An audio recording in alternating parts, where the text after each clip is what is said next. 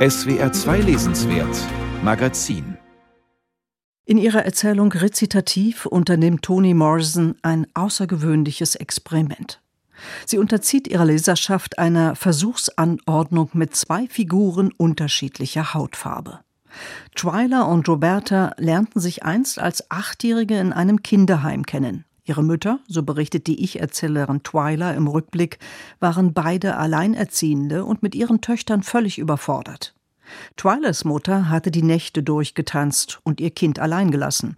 Robertas Mutter war ständig krank. So landeten die Mädchen für vier Monate im Heim, zu zweit in einem Zimmer. Twyla erinnert sich. Schlimm genug, früh am Morgen aus dem eigenen Bett geholt zu werden aber dann noch an einem fremden Ort festzusitzen, zusammen mit einem Mädchen von ganz anderer Hautfarbe. Und Mary, so heißt meine Mutter, hatte ja recht. Von Zeit zu Zeit hörte sie nämlich gerade so lange mit dem Tanzen auf, um mir was Wichtiges zu erklären. Und unter anderem hat sie mir erklärt, dass die sich nie die Haare waschen und komisch riechen. Zwei Mädchen, Twyla und Roberta.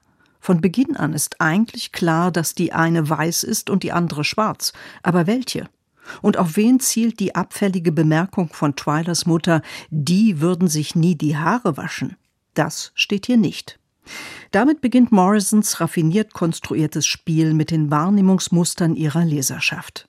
Geschrieben hatte sie diese Erzählung 1983. Da war in den USA per Gesetz die Rassentrennung in öffentlichen Institutionen bereits seit über 20 Jahren aufgehoben. Aber die Diskriminierung der schwarzen Bevölkerung hatte sich tief in die gesellschaftlichen Strukturen eingegraben.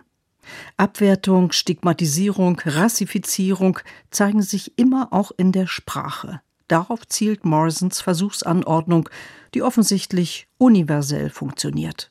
Denn tatsächlich, man beginnt zu rätseln und zu versuchen, anhand äußerlicher Indizien, verräterischer Sprache oder gesellschaftlicher Stellung der Hautfarbe der beiden Figuren in Morrisons Erzählung auf die Spur zu kommen. Aber die Autorin hält gekonnt dagegen. So wird zum Beispiel Twilers Mutter Mary als ärmlich bekleidet beschrieben. Am Besuchstag bringt sie ihrer Tochter kein Essen mit. Ganz im Gegensatz zu Robertas Mutter, einer riesigen Frau mit einem mächtigen Kreuzanhänger auf der Brust, die reichlich Proviant auspackt. Als sie kurz vor dem Gottesdienst einander vorgestellt werden sollen, wendet sich Robertas Mutter voller Verachtung ab. Ob diese Verachtung aber der dunklen Hautfarbe Twylas und ihrer Mutter geschuldet sein könnte oder eher dem sozialen Status der beiden, das bleibt offen. Toni Morrison hat ihre Erzählung rezitativ genannt. Diese Anlehnung an ein musikalisches Prinzip erinnert an ihren Roman Jazz von 1992, in dem sie Handlung und Figurenkonstellation der Modulationsvielfalt einer Jazzkomposition anglich. Der Titel kann hier wie dort als Fingerzeig auf die Struktur des Textes gesehen werden. Ein Rezitativ ist in der Musik eine Art Sprechgesang, der die Handlung vorantreibt. In der Erzählung hören wir die zwei Stimmen von Twyla und Roberta oft in der direkten Rede.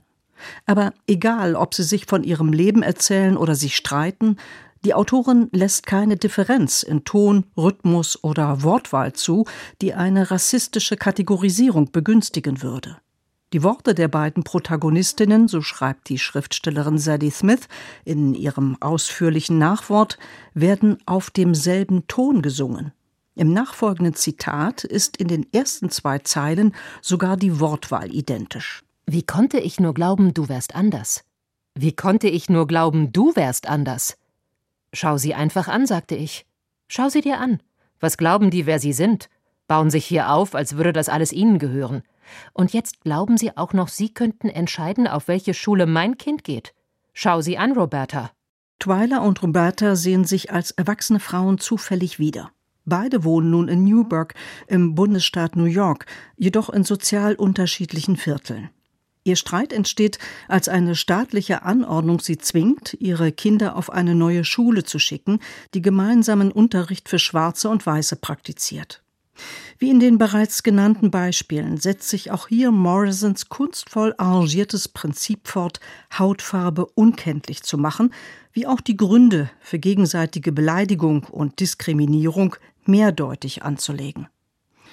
Morrisons Rezitativ, obwohl 1983 geschrieben, erschien in den USA erst im vergangenen Jahr und wurde als einzigartiges Fundstück bezeichnet. Wohl nicht nur deshalb, weil es Morrisons einzige Erzählung ist, sondern vor allen Dingen, weil sie hier literarisch auf die Spitze treibt, was sie theoretisch in ihren zahlreichen Essays und Vorträgen immer wieder umkreiste. Die Notwendigkeit, binäre Zuschreibungen wie schwarz und weiß in ihrer Aussagekraft zu hinterfragen und zu dekonstruieren, zugunsten der Anerkennung des Menschlichen, wie Sadie Smith schreibt. Morrison hat diese Versuchsanordnung später noch einmal in ihrem Roman Paradise von 1998 angewendet. Jedoch nicht in der Konsequenz, wie in dieser beeindruckenden Erzählung rezitativ.